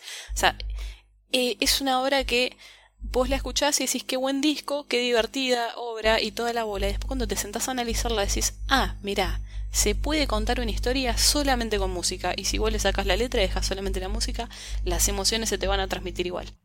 Sí, tiene mucho también de. Ok, estuvimos hablando todo este rato de. No, tipo, quiero llorar con esto, quiero llorar con esto otro, quiero. Muchos de los motivos por los que lloramos con esto no está solo en la, en la letra, que es gran parte, pero sino también eh, en la música, en, en la decisión de agarrar cosas que son históricamente para llorar y utilizarlas a veces para llorar, a veces no, dándole, sumándole significados, o no sé, tirás una melodía al principio de la obra como es el Alexander Hamilton. Vos tirás eso al principio y cuatro canciones después lo usás esa misma, esa misma estructura de notas para otra cosa. Y en cuatro canciones lo usás para esta otra cosa y un poco que se parece a esto, pero en realidad va para acá. Y así lo vas cargando de significado que después cuando vos decís, ahora quiero este es un momento donde tenés que llorar Ya sabes cómo acomodar las cosas. Claro, ya el, el tipo ya sabía cómo guiar al público para que sienta lo que tenía que sentir. Lo que decía Mechi hace un rato, cuando ves que va a pasar algo grosso, te ponen esta melodía de los violines de pam, para, pa, pam, pam, para, pam, pam. Y empieza Burr, diciendo eh, cómo es que tal cosa. Es, cada vez que hay algo importante empieza así. Claro, cada vez que te van a plantear una pregunta, cada vez que te van a hacer un gancho, eh, suena eso. Y esos pequeños fragmentos, eh, como bien decía Julio recién en análisis, hermoso análisis, que cuando llega al final, tipo tan, tan inteligente y tan, tan, tan bien se maneja con la música, que dice, ok, yo necesito generar esta emoción, esta emoción y esta emoción, todas seguidas. ¿Cómo haces para llevar al público, para agarrar al público de la mano y decirle, bueno, ahora llora, ahora reíte, ahora ponete nostálgico? Y el chabón dice, ok, yo ya planteé lo que tenés que sentir, porque yo ya te repetí esto en puntos clave de la historia y vos ya lo relacionaste.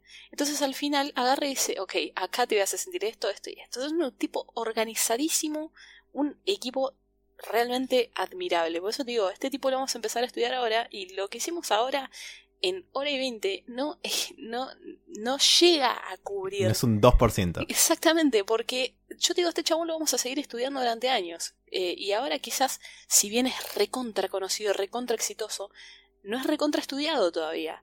Y tiene un montonazo de capas y un montonazo de cosas que uno le sigue encontrando cuando sigue mirando, revisitando la obra, que son cosas que vos decís, ¿cómo yo no vi esto? ¿Esto estuvo siempre acá? ¿Cómo me escondió tantas cosas yo? Hermoso. Ya que estamos, podemos pasar a Angélica, que la venimos mencionando, que así como decimos que Eliza es, es la mejor persona, la mejor mina, Angélica es la mejor hermana. Todo este arco, cuando vuelve por última vez, eh, que Alexander dice, ah, bueno, volviste, sí, pero no vine por vos. Uf. Volví por Eliza. Y cómo reutiliza la letra de Satisfied para explicarle por qué. Claro. en tu cara perra. Vos sabés que lo, lindo que tiene eh, Angélica es que cuando recién aparece ella, le dice Pei. Pei es la niña que, la niña correcta, la niña que no, que papá no le gusta que estemos acá, que no, que no. Angélica es la mina que quiere ir a buscar un cerebro, quiere una persona que esté a la altura de sus discusiones, quiere una persona inteligente, quiere una persona que entienda su sarcasmo, que no la subestime. Y Eliza es toda, qué maravilloso todo esto. Quiero ser parte de todo esto que es gigante, quiero ser parte de esto. Entonces ahí tenés en la primera canción donde aparecen ellas tres, eh, ya tenés las, las, personalidades perfectamente definidas. Peggy no va a hacer un carajo en toda la obra. va a aparecer dos segundos para Ya desde lo musical, es el chiste que dijimos antes, como Anne Peggy. No tiene melodía ya, no importa. Pero encima, lo peor de todo y lo más injusto de todo es que esa es una de las mejores cantantes de, del elenco. Pero ahí en ese momento vos ya sabes, Angélica es la mina que está buscando todo el tiempo a alguien que se ponga a la altura de ella, alguien que suba hasta donde está ella. Eliza es la mina que, que, que, quiere ser parte de algo, no quiere ser protagonista, quiere ser parte. Ella quiere estar ahí, quiere presenciar, quiere ver, quiere ser parte de esa narrativa, quizás. Eh, me fascina cómo en pocas palabras, siempre, en todas las canciones, en pocas palabras, vos ya entendiste el personaje. O sea, no, necesitan contarte toda la historia para que vos sepas cómo es la personalidad de cada uno, sino que en dos tiros. Eh, quiero volver un segundo porque hay una cosa que la vivo mencionando y la voy a mencionar acá también. Cuando Hamilton arranca todo esto, eh, están, está conversando con Per cuando recién lo con, Burr, perdón, cuando recién lo conoce, eh, que entran al bar y se ponen a tomar algo charlan, entran tres tipos. Estos tres tipos cuando entran, uno es que, oh, sí, yo me garcho a todo el mundo, tráeme a tu hija, a tu caballo, qué sé yo. El otro, oh, sí, yo soy un, sacado y los voy a matar a todos. Eh, eh, son personajes básicos. Vos decís, ¿qué mierda es esto? No tienen dimensiones, no tienen sueños, no tienen nada. Es un, uno garcha, el otro es re loco y el otro quiere matar a todo el mundo. Joya. Alexander Hamilton se sube a la mesa y dice, ¿sabes qué? Yo me voy a comer el mundo, yo voy a hacer esto, esto y lo otro, me voy a ir a estudiar, voy a ir a hacer la revolución, voy a cagar a tiro todo, después voy a escribir una banda y voy a hacer todo. Y cuando el tipo se para arriba de la mesa y dice, yo me voy a comer el mundo, el resto tiene que nivelar para arriba. Y el resto, de repente, uno era abolicionista, el otro quería ascender socialmente porque estaba repodrido de coser pantalones, el otro eh, estaba, eh, estaba preocupado por su país, ¿me entendés? Y ahí tenés personajes tridimensionales, tenés personajes nutridos que se inspiran a partir de este otro personaje. Y creo que es también lo que hace Lin Manuel Miranda con todos nosotros, que nos tiene hace hora y media hablando como unos sacados sobre él y sobre su obra, que es esto de creo es uno de los valores más hermosos de, de, de, producir, que es el inspirar al otro, el que no, no, no seas el mejor vos. Inspirar a los demás también a que sean mejores. Eh, inspirarlos a que sean no mejores que otros, sino las mejores versiones que puedan ser de sí mismos. Y ese momento en, en My Shot, cuando estos personajes que eran súper planos dejan de ser planos y empiezan a ser humanos, y empiezan a ser humanos porque este otro loco se paró y dijo, ¿sabes qué? La vida no es solamente garchar y escabiar y matar gente. La vida es además tener un montón de sueños y no nos va a dar el tiempo. Así que pónganse las pilas. Me parece hermoso, me parece un concepto precioso. Total. Y, y, agrego algo que, que, Y traigo todo de vuelta a Angélica con esto.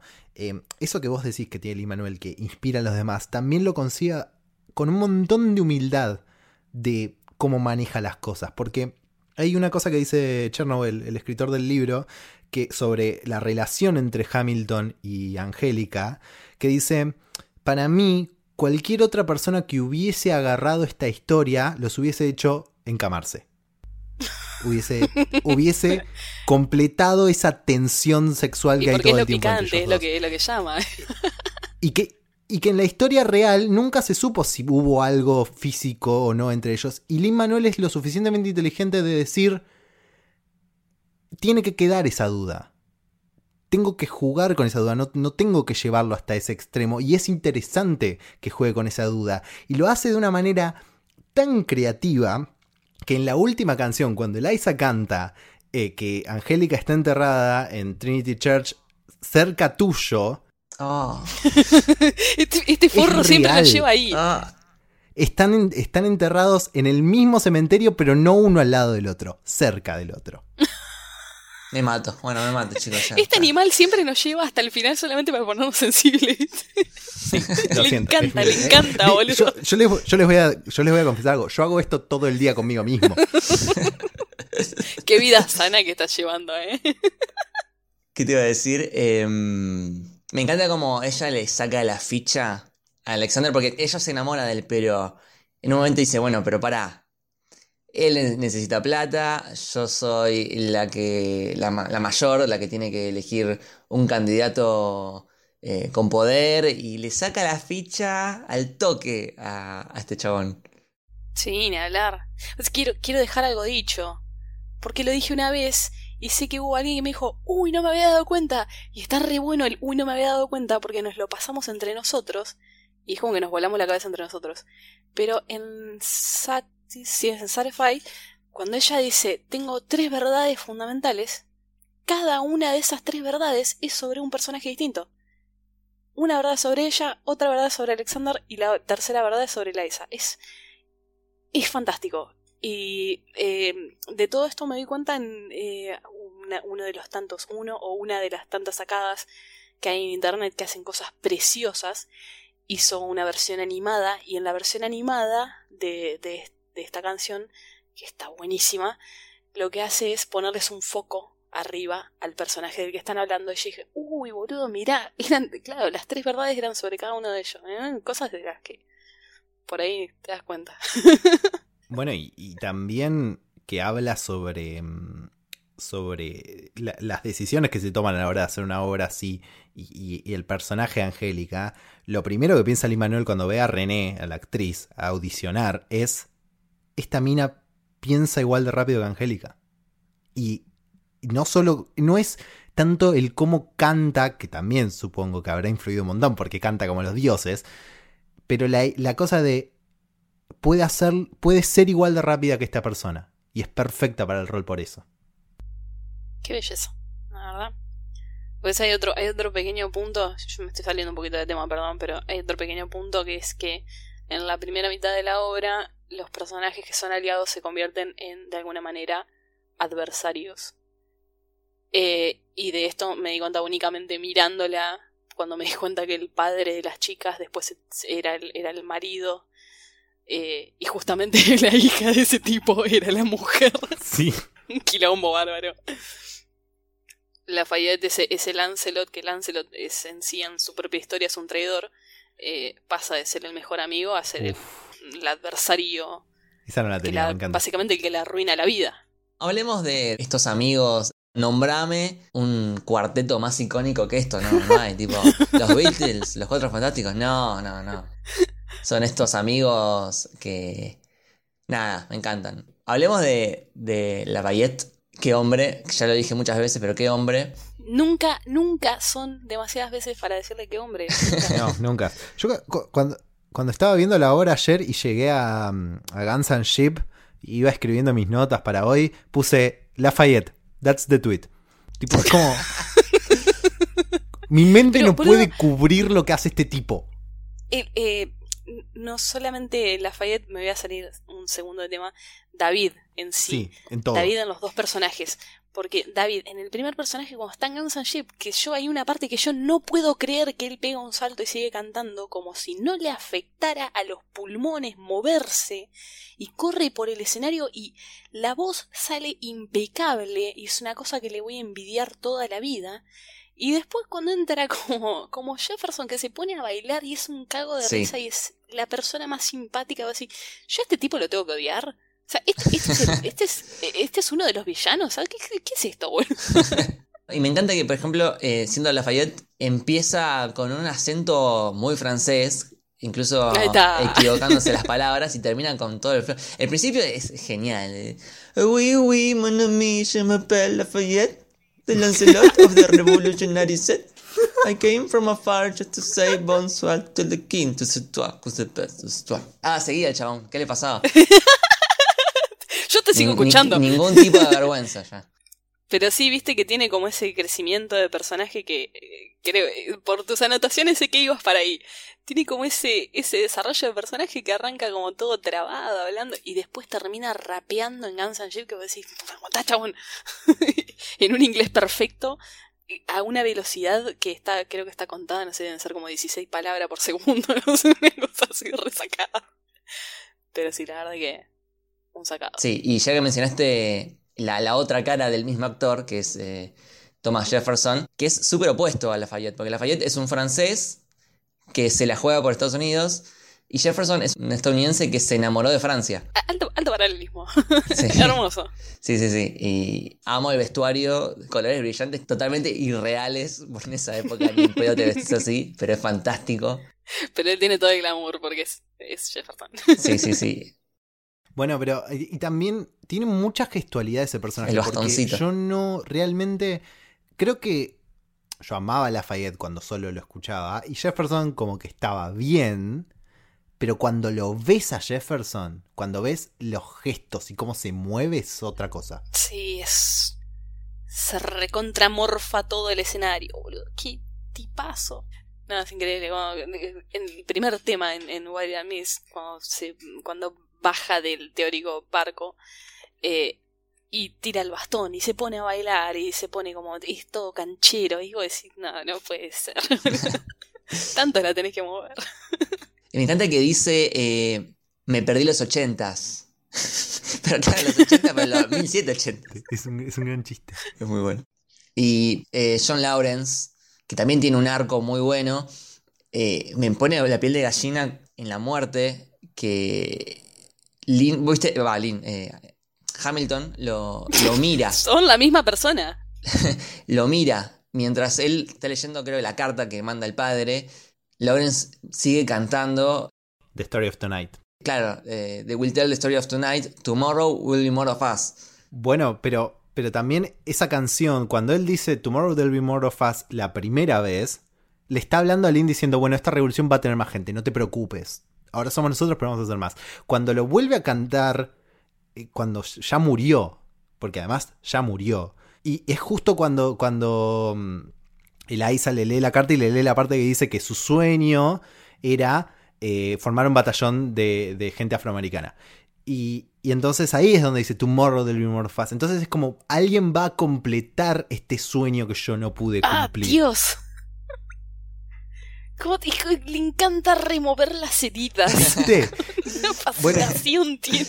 Y, y ahí hay otra conexión que tiene que ver con Alexander, que es. eh, porque esa canción que está escondida, además, porque no está en el disco, tienes que ver la obra para conocerla, que viene entre Dirty Doja y Nonstop. En Dirty Doja, Alexander parece como re para la familia. Para la familia. O sea, es como lo que. medio lo que Eliza quería, como dedicarse a la familia por cómo le habla a, a su hijo recién nacido. Pero cuando escucha que se murió Lawrence y que se murió sin cumplir su sueño, lo único que dice, lo, un chabón, Alexander, que se la pasaba hablando, lo único que dice es, tengo tanto que hacer. Y empieza non-stop que habla de todo lo que quiere hacer sin parar. Como eso, es, ese hecho de enterarse que Lawrence murió, lo, medio lo rompe también. Tenés Sí, razón, claro. Tenés razón. Pasa que hay algo, hay algo que rescató Miranda que es una cosa de la que se estuvo hablando sí, medio. por favor, hablemos de esto. Es canon. Es, es, es canon, boludo. Se redaban, boludo. Las miradas. No solo la escritura, las miradas entre esos dos actores. Lo primero que el chabón dice de, Laur- de Lawrence es: Me re gustas. O sea, es lo- literalmente lo, lo cómo lo describe, che, qué lindos pantalones, che, vos la verdad que está como Lance, lo tenés bastante bien. Y vos me re gustás. Sí, y sí, sí. después en el resto de la obra tiene unas miradas y se agarran las manitos y es, hijo- es este Miranda lo hizo a propósito, porque no hay manera, no se te escapa eso. Cuando se despiden, que Lawrence va para no sé dónde, se dan la mano y hay como dos segundos de tensión sexual. tipo, deberíamos besarnos para romper la tensión. Eso es. Boludo, hay más tensión ahí que con, con Angélica, con Eliza, con, con, con la del vestido rojo. O sea, en ese momento hay más tensión ahí. Hermoso. Y yo creo que ahí tuvo que haber habido un, una re historia que, bueno, nunca se tuvo que haber ocultado por polemiquísimo para la época. Había, sí, sí, pasó. Lo Todos bien, lo bien que estaría corroborar eso. Es canon, es canon, ya es canon. qué hermoso, boludo, qué hermosa pareja. Sí, sí, sí, sí. Hermoso. Este, y un, un detallito más con este personaje, el actor, como dijimos antes, hace de John Lawrence y hace de Philip Hamilton, ¿no? Y la canción de, de Lawrence, la canción principal es la del duelo, donde se presentan los pasos para hacer eh, duelo. Ay, es foreshadowing, tenés razón. Y después el hijo eh, cuenta en francés del 1 al 10. Y lo cuenta con el mismo ritmo de la canción del duelo. No solo son el mismo actor, sino que también Philip termina muriendo en un duelo. Nada, conexiones. Hermoso, hermoso. Se le siguen encontrando cosas, boludo. Es increíble. Bueno, y en- entre, entre que muere Philip en Stay Alive, Reprise, y, en, y que empieza It's Quiet Uptown en el musical, no en el disco, pero en la obra, hay un puente que está hecho en violines con eh, The Story of Tonight también. Tenés razón. Boludo, te- vamos a terminar de estudiarlo dentro de 70 años. Es, Increíble. es terrible, es, es muy- es mucho, es mucho, mucho. Bueno, y, y Hércules, Hércules Mulligan, a mí me sorprendió. En el musical tiene muchísima más profundidad que en el disco, porque es muy gestual. Es un personaje que tiene muchísimo desarrollo en, en, en- en las acciones que realiza en la obra y no tanto en la letra. Yo ni, ni me había dado cuenta que estaba eh, que, él- que era él el que estaba al lado de Alexander en Right Hand Man cuando van a robar los cañones. Ten- claro, tal cual. Sí, sí, mirando la obra recién. Tenés razón. Y, y le y ahí es como ves una conexión de amistad entre ellos que si solo escuchás el disco no tenés. No, te parece como que, bueno, sí, son buenos amigos con Lafayette, son bastante mejores amigos con Lawrence, pero por ahí no te da la impresión con, con, Hércules, Hércules. porque de, de hecho está un rato, después se va, después vuelve. es como- Es que está todo, está todo el tiempo pero haciendo cosas, no cantando capaz. Claro, tal cual. Está como alrededor. Y viéndola te das cuenta que sí, que eran, eran un cuarteto, Sí, básicamente. sí, hay muchas expresiones tipo de, de grupo de amigos, ¿no? Eh, que lo ves bien en, en- en la película. Por ejemplo, cuando está este, este chaboncito que lo manda el, el rey a, a, Sí. a decir un mensaje y están los otros dos, hacelo mierda, hacelo mierda, no, no. Y ver que va y mierda los y la- para, viste, no, no, calmate, no, andan, andan. Sí, sí. Y después también que, también muy grupo de amigos que eh, lo odiaban a Burr, tipo... Todos juntos. Odiamos decía, a las mismas "No, personas". Bueno, córranse, córranse. Y los otros le, tenían, le estaban encima. Sí, después de la boda que están los cuatro totalmente en pedo cantando, que es el momento más padrino de boda que vas a escuchar en tu vida. Sí, sí, sí. tal sí. cual. Es muy bueno, es muy bueno. ¿Qué personajes están todos? ¿Quieren hablar un poco más de King George, que hablamos poco? Perdón, perdón, perdón, tengo que decirlo, pero hay una anotación que es muy cómica. Que dice, como el ex tóxico. Me parece brillante. El rey Jorge III, como el ex tóxico. Bueno, el- el- la, la canción de, del rey, You'll Be Back, tiene un montón de... Tiene más que nada referencias a los Beatles, lo cual me parece maravilloso. Porque cuando... British. Claro, Tipo, British. es como... Es, es británico. ¿De qué- ¿A qué vamos a referirnos? A los Beatles, claro. por supuesto. Y, y además usa, eh, de lo que hablábamos antes de la, la progresión de acordes, usa una progresión de acordes que, que- que tiene que ver con un poco con la tristeza, pero que la usa medio adornada para que no parezca triste. Pero que además los Beatles usaban un montón y que se usaban un montón de canciones de rupturas. Y está hablando de una ruptura. Maravilloso. Sí, sí, es que al principio decía, pero ¿de qué está hablando? Ah, está hablando de, de- de Estados Unidos como, como si fuese la ex, ¿no? Tipo, ya vas a volver, yo te cuidaba, eh, nadie te ama más que yo. Después se va a la mierda y dice, mataré a tus amigos y tu familia Es para increíble. recordarte mi amor. Eh, me engañaste con Francia, es, es muy bueno. Y me encanta que en un momento dice, I'm so blue, que blue en inglés es triste. Cuando dice blue se ponen las, las luces azules. No, no. Patea y pide que le cambien la, la- la luz azul. Claro, patea, claro. Es Claro, es como bueno. que, es como, claro, pisotea ahí. Nada, es genial, es genial. Esa, son- es, esa es otra cosa que descubrís únicamente mirando la película. Sí, Porque de sí. otra manera. Y chicos, eh, mención especial para la baba de Jonathan Groff. Me enteré que no es del. No, no es una cuestión de la actuación del personaje. Jonathan Groff, cuando canta, hace eso. Boludo, yo ese, yo pregunté eso, dije, ¿es algo del personaje? Y me dijeron, sí, obvio, sí, pero escuchame una cosa, ¿cómo no va a ser el personaje? Sí, está re planeado eso. Y después voy y lo leo a Lin Manuel y dice, no, la verdad que escupe el chabón. Escupe panta cuando habla. Pero queda escupe. perfecto. El rey loco escupiéndole a la gente de primera fila. Me parece fantástico. Me escupió el rey loco. Claro, me imagino al chabón que pagó primera fila con el, el garzo en, en el hombro.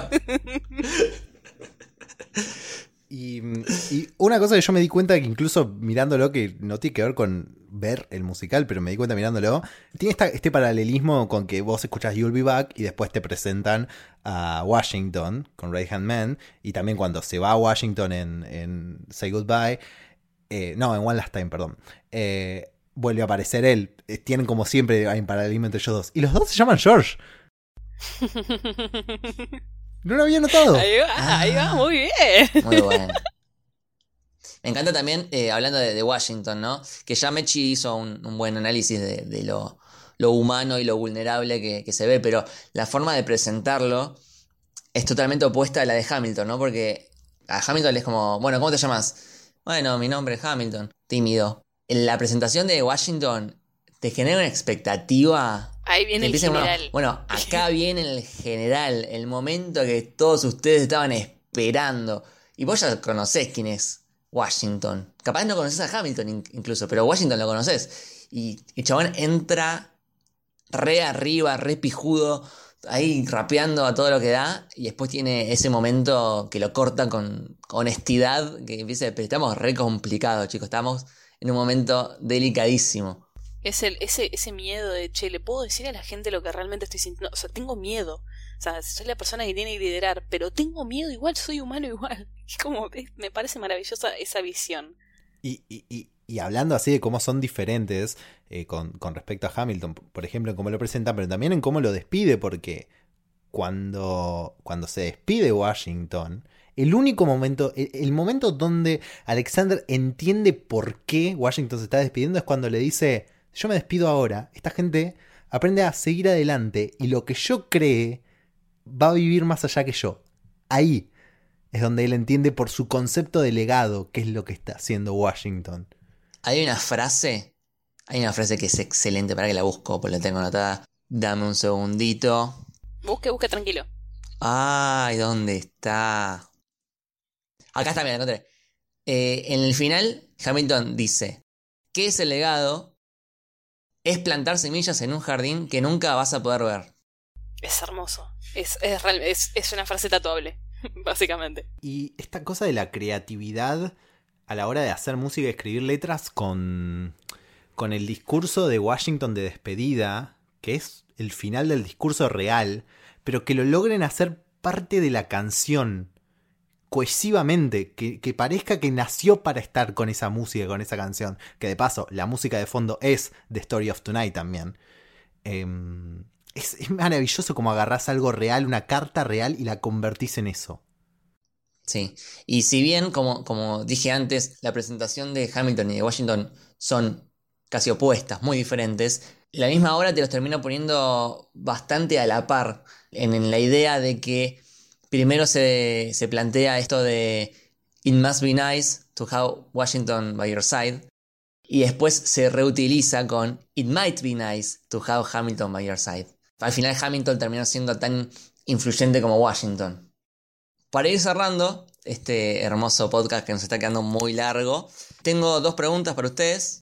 Si esto va a sentar un precedente y los streamings se van a animar más a disponibilizar musicales grabados, para mí estaría buenísimo. No sé, ¿eh? mirá que son bastante celosos del tema de que si la gente lo tiene en, en streaming no los va a ir a ver.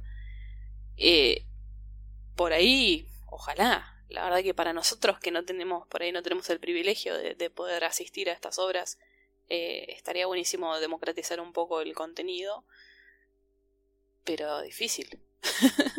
Sí, yo lo veo pasando capaz, capaz con algunos clásicos, así que incluso ya tienen película, como Los Miserables o alguna cosa así, como para tener otra versión de esa historia que sea más cercana al musical, que fue como la más famosa de esas, de las versiones que tuvo.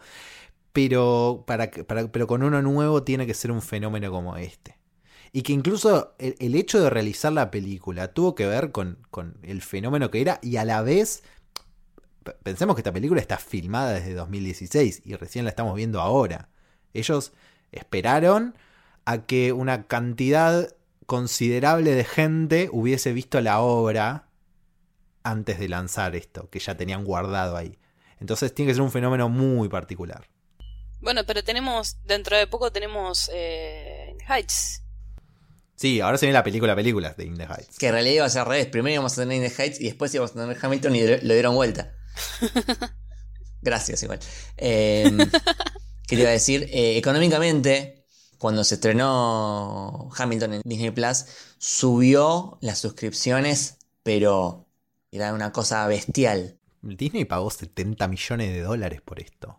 Sí, pero ganó mucho más. Ganó Claro, mucho más, pero tema. nunca, nunca pasó que una empresa pague 70 millones de dólares, que es lo que, que es, es, no sé, media recaudación de una película, Por un Solo- solo musical. de un musical y de los derechos de distribución, porque la película ya estaba hecha.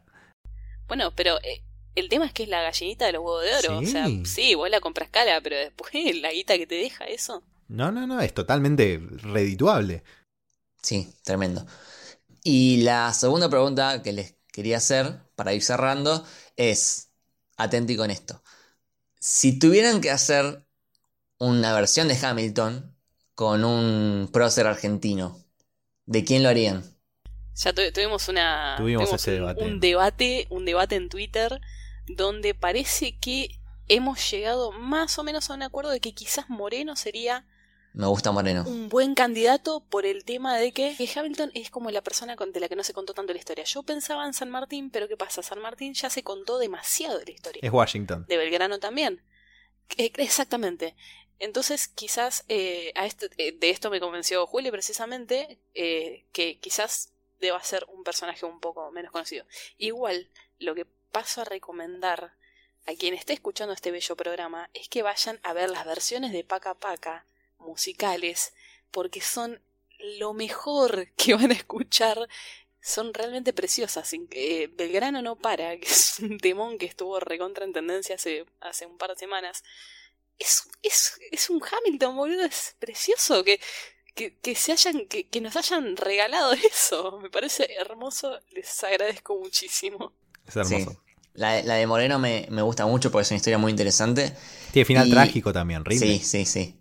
es una buena historia. Y ojo que Belgrano eh, era abogado como Hamilton y el, el dato más importante es que Hamilton está en el billete de 10 dólares y Belgrano está en el billete de 10 pesos. 10. Listo. Así que es un buen paralelismo. No, pero no puede, no puede, no puede. Tiene que ser. Tiene que ser menos conocido.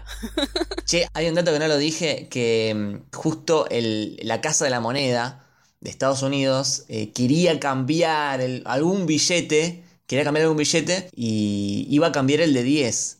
Y con todo el fenómeno del musical de Hamilton, ganó tanta popularidad que al final terminaron no cambiando a Hamilton y cambiaron a otro. Pero ya estaba decidido, ¿eh? estaba decidido. Sí, sí, sí, sí. Porque nadie contó su historia de ese otro. Hay un comentario sobre eso en el libro de Hamilton y dice como, supongo que mientras el musical siga siendo popular no va a pasar, depende del tesoro ahora, es increíble. Qué hermoso. Hermoso. Bueno, eh, chiques, la verdad que eh, les quiero mucho. Les quiero mucho, la verdad que la pasé muy bien grabando esto. Es un podcast que quería grabar hace meses. Eh, y nada, eternamente agradecido. No, por favor, gracias a vos. A vos, a vos por, por darnos este espacio para soltar esto que hacemos todo el día, pero en un lugar, en algo, en productivo, conciso. Ay. Bueno, creo que no sé cuánto duró esto, pero no me quiero ni fijar. Eh, Tranqui. Mechi, pasanos tus redes, así te seguimos. Les paso mis redex. Mis redex son en Twitter soy arroba mechivalle, en Instagram soy arroba mechi.valle. Y nada, ahí me pueden encontrar. Hermoso. ¿Y vos, Juli, dónde seguimos? A mí me encuentran en arroba Julián Caper, Caper con K en Twitter y arroba Julián Caper guion bajo en Instagram. Recomiendo un hilo de, Oh. de Juli que creo que lo tenés fijado. Sí, está fijado en mi perfil. Muy, muy, Hilazo, pero muy hilazo. completo y es muy bueno. Con, ese, con ese hilazo metiste a un muy buen amigo mío a esta locura. Eh, eh, ya dije, eh, lo va a decir en mi tumba. Evangelizó Hamilton. Exactamente, ese va a ser tu legado. Perfecto. Eh, a mí me pueden seguir como arroba lukebashi con B corte en Twitter y en Instagram. Y a Camino del Héroe como Camino del Héroe en Twitter y Camino del Héroe en Instagram. Y también puedes seguir a nuestra productora Héroe en arroba sos héroe en ambas redes. Perfecto. Bueno, y así como dice la obra, quien vive, quien muere, quien cuenta la historia. La historia la cuenta Lin Manuel Miranda, pero nosotros también te la contamos. Esto fue El Camino del Héroe, espero que les haya gustado